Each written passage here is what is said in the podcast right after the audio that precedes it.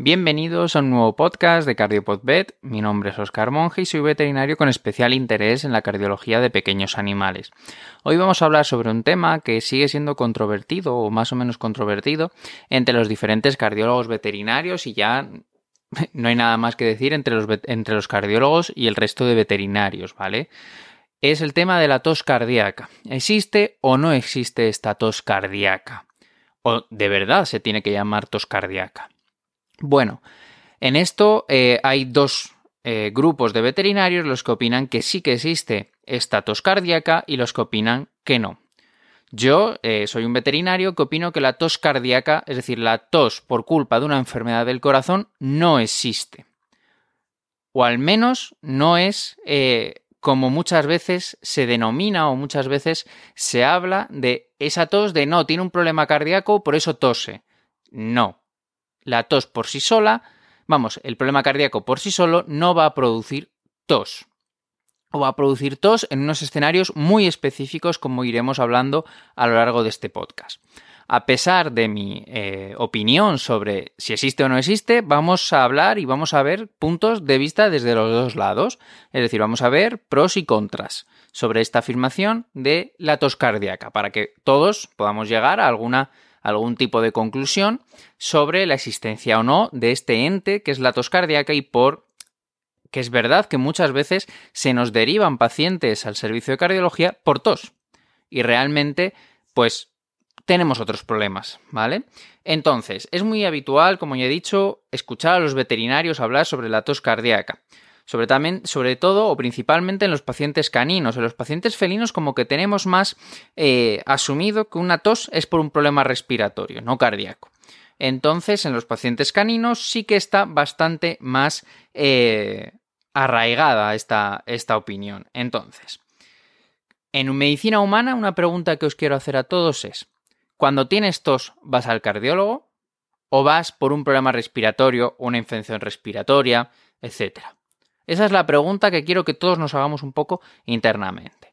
Para seguir un poco el hilo de este podcast, he utilizado un artículo publicado por Ferasin y Linney en 2019 y eh, un poco que sirva como guía y es el que me ha animado un poco a al final grabar este podcast sobre este tema.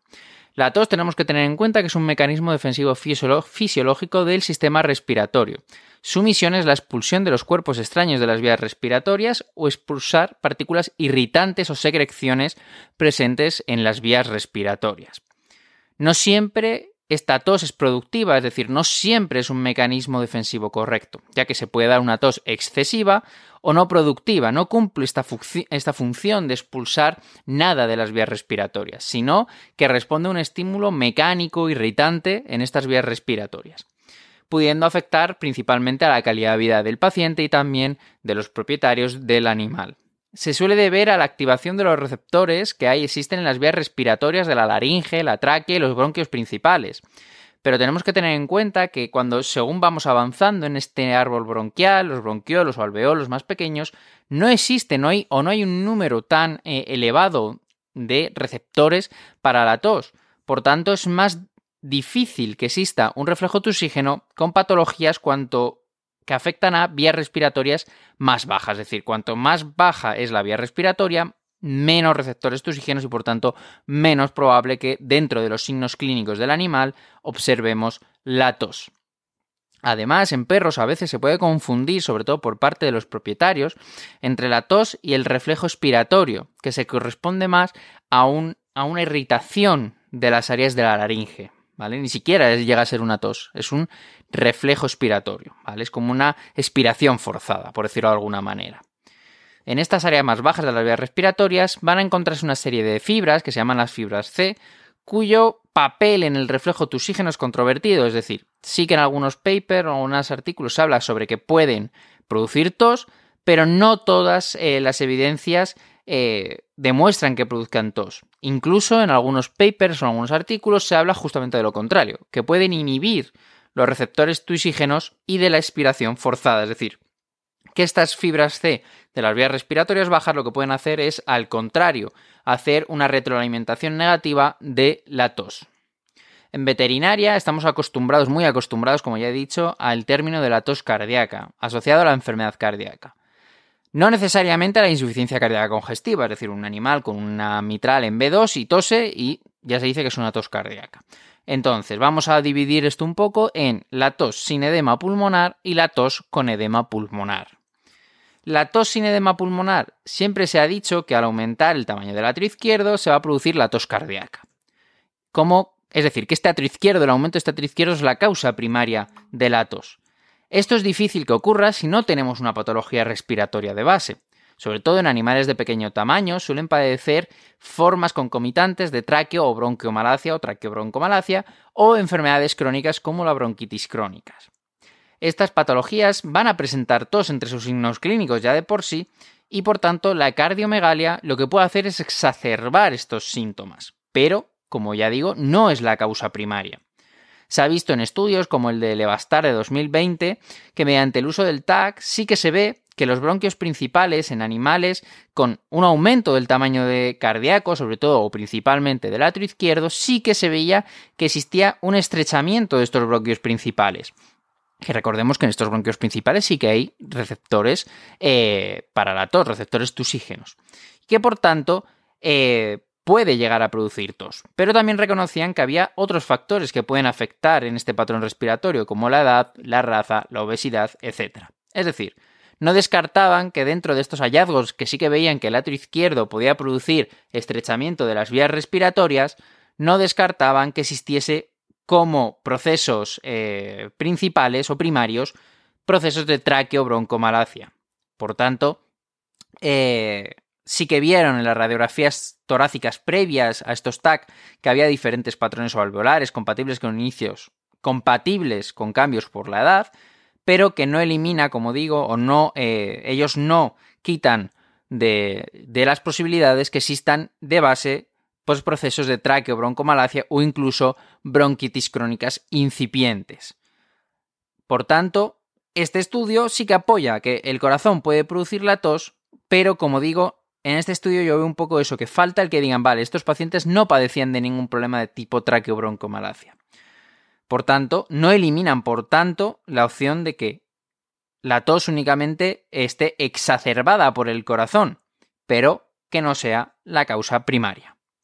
Otros estudios, como el de Singh y colaboradores en 2012, intentó buscar una asociación entre la enfermedad mitral y la broncomalacia o el colapso eh, traqueal o bronquial, pero no fallaron un poco en su, en su intento, no consiguieron, consiguieron, ver una asociación entre estas dos enfermedades, pero sí que observaron que había una mayor inflamación de las vías respiratorias cuando existía esta broncomalacia o traqueobroncomalacia y que por tanto era más fácil que estas vías respiratorias se irritasen o se produjese eh, alguna activación de estos receptores tusígenos simplemente por componentes mecánicos o incluso por componentes irritativos como partículas del aire.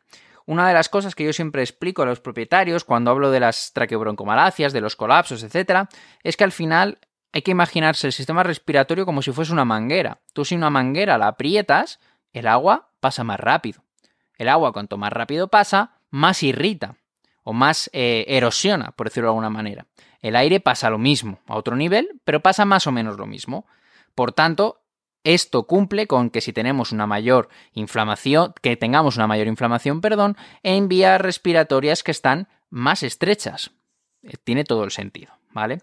En animales de razas grandes, en perros de razas grandes o gigantes, esto es diferente, ya que no suelen observarse tanto estos procesos de traqueobroncomalacia, sino que es más típico la bronquitis crónica que igual, volvemos a lo mismo, el aumento del tamaño del corazón dentro de una cavidad cerrada como es la cavidad torácica puede producir la exacerbación de la tos.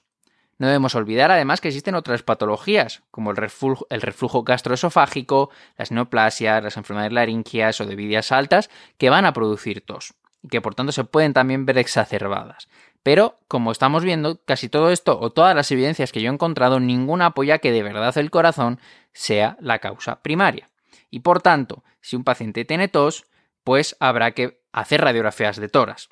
Que es verdad que en muchos pacientes en los que nos vienen con tos son pacientes mayores, en muchas ocasiones de razas pequeñas, les haces la radiografía y tienen cardiomegalia, les haces la ecocardiografía y tienen estadios más o menos iniciales de enfermedades cardíacas, como puede ser una enfermedad crónica degenerativa de la válvula mitral, que es lo más habitual. Pero esto simplemente es porque estamos en un tipo de paciente con una edad y unas razas que están predispuestas a padecer ambos tipos de patologías. Por tanto, por un lado habrá que tratar la causa respiratoria y por otro lado la causa cardíaca. Y sobre todo no decir al propietario que viendo el corazón vamos a solucionar la tos, porque como veremos más adelante, no siempre es así. La tos con el edema pulmonar, sin embargo, se suele asociar a esta, eh, esta, presencia de edema pulmonar con la tos, existiendo defensores de que el corazón es la causa primaria de la tos, es decir, que el edema es la causa primaria de la tos. Pero sin embargo, la otra vertiente sigue diciendo que no, que esto exacerba la tos, pero que no es la causa primaria.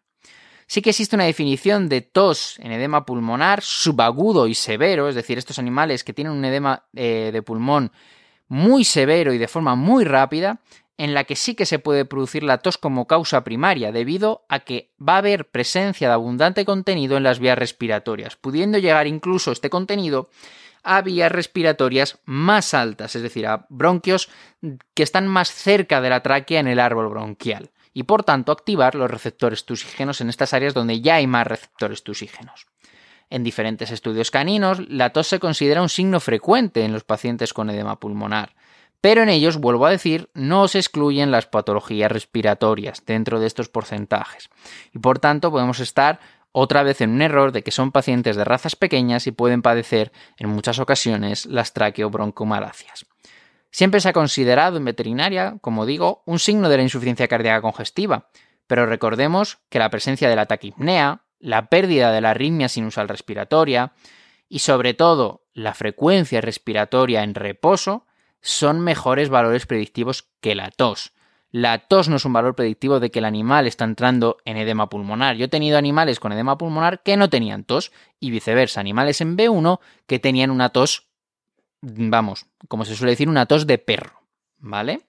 Por tanto, no utilicemos la tos como un parámetro para el seguimiento o para darle un valor predictivo muy importante. El único estudio conocido por mí que intentó demostrar la asociación entre la tos y la insuficiencia cardíaca congestiva y no lo consiguió estadísticamente hablando, es decir, no tuvo unos resultados estadísticos que le permitieran hacer esta relación completamente, es un estudio de Ferasin de 2013. Si os dais cuenta, el estudio eh, o el paper con el que yo me he animado a hacer este podcast, estoy utilizando un poco de guideline, es también de Ferasin, de Luca Ferasin, y él defiende que no existe la tos cardíaca, ¿vale? Pero sin embargo, él intentó buscar estas causas, es decir, hay, en este caso, esta persona se ha dedicado a intentar quitar el misterio o quitar la duda que hay o la controversia que hay en este tema. Lo que no hace que sí que hacen en otros estudios es que ha observado un aumento considerable en el porcentaje de los pacientes que tienen tos desde los estadios subclínicos a los estadios de enfermedades cardíacas, es decir, a los estadios más elevados, es decir, cercanos a la insuficiencia cardíaca congestiva.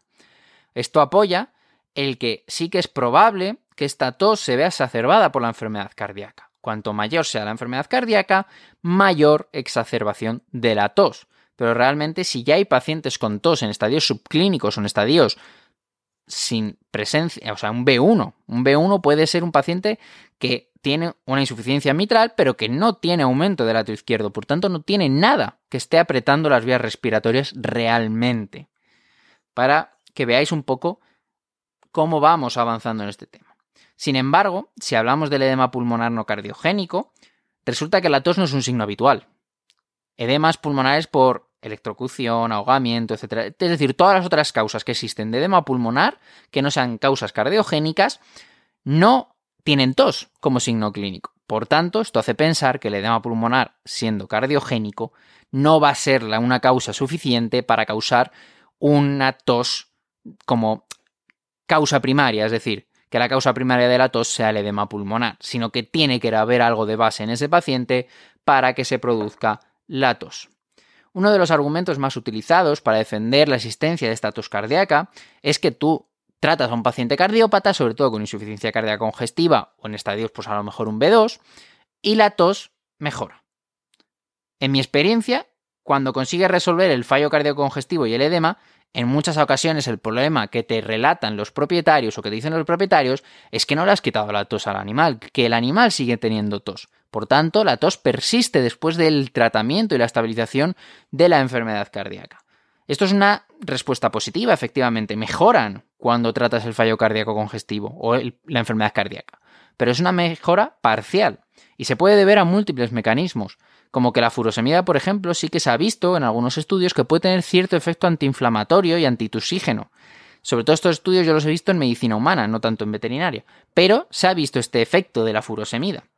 Y como ya hemos dicho, obviamente el tamaño del atrio izquierdo puede funcionar como un estímulo que exacerba la tos, aunque no sea la causa primaria. Y por tanto, al disminuir el tamaño del atrio izquierdo con el uso de diuréticos, de medicación, etc., también puede disminuir este reflejo tusígeno y disminuir, por tanto, la tos.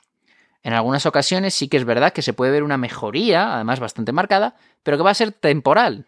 Es decir, tú tratas al paciente cardiópata, mejora la tos, y qué bien, qué bien que ha mejorado la tos, y al mes y medio, dos meses, de repente la tos vuelve a estar como al principio. El corazón no ha cambiado. El corazón no se ha desestabilizado. Por tanto, esto nos sigue diciendo que hay una enfermedad primaria por debajo.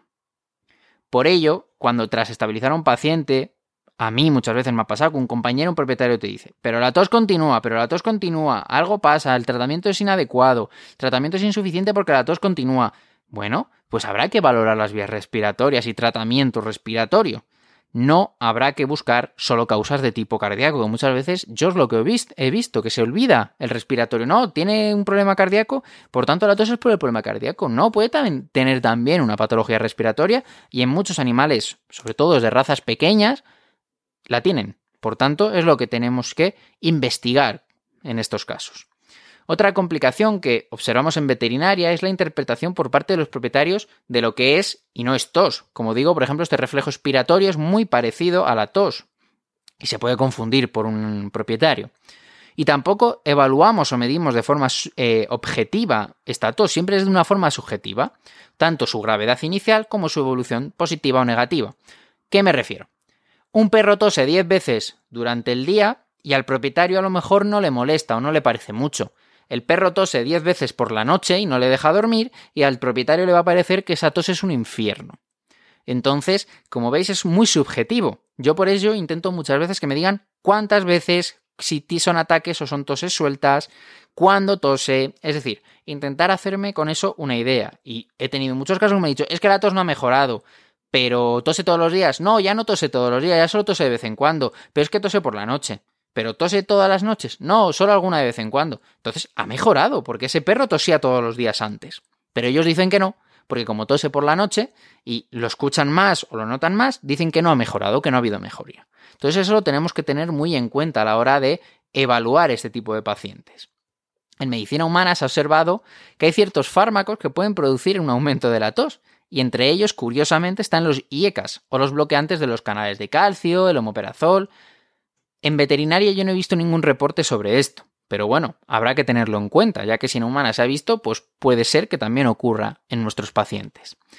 Es cierto que el mecanismo de la tos es muy complejo, muy, muy, muy complejo.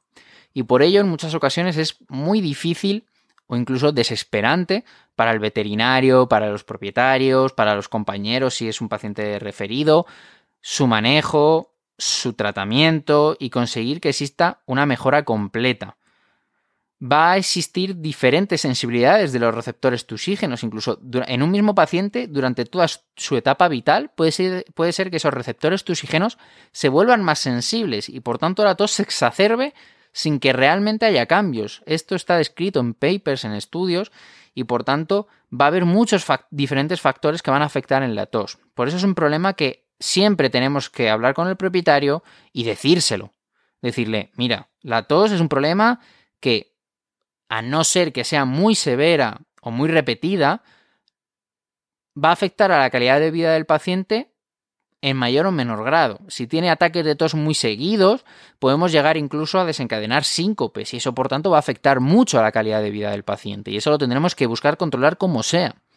Pero toses esporádicas hay que avisar al propietario de que a lo mejor no se las conseguimos quitar del todo. Y va a tener toses esporádicas, o cuando se ponga nervioso, cuando de repente pega un tirón si lleva collar eh, y pega un tirón, pues va a toser cuando lleve collar. Yo ahí os recomiendo cambiar por un, por un arnés, pero bueno, aún así, se pone muy nervioso, empieza a intentar tirar para ir a por otro perro, por ejemplo, ir a jugar con otro perro, Y de los nerviosos que se ponen al respirar, empiezan a toser también. Esto hay que avisarlo a los propietarios.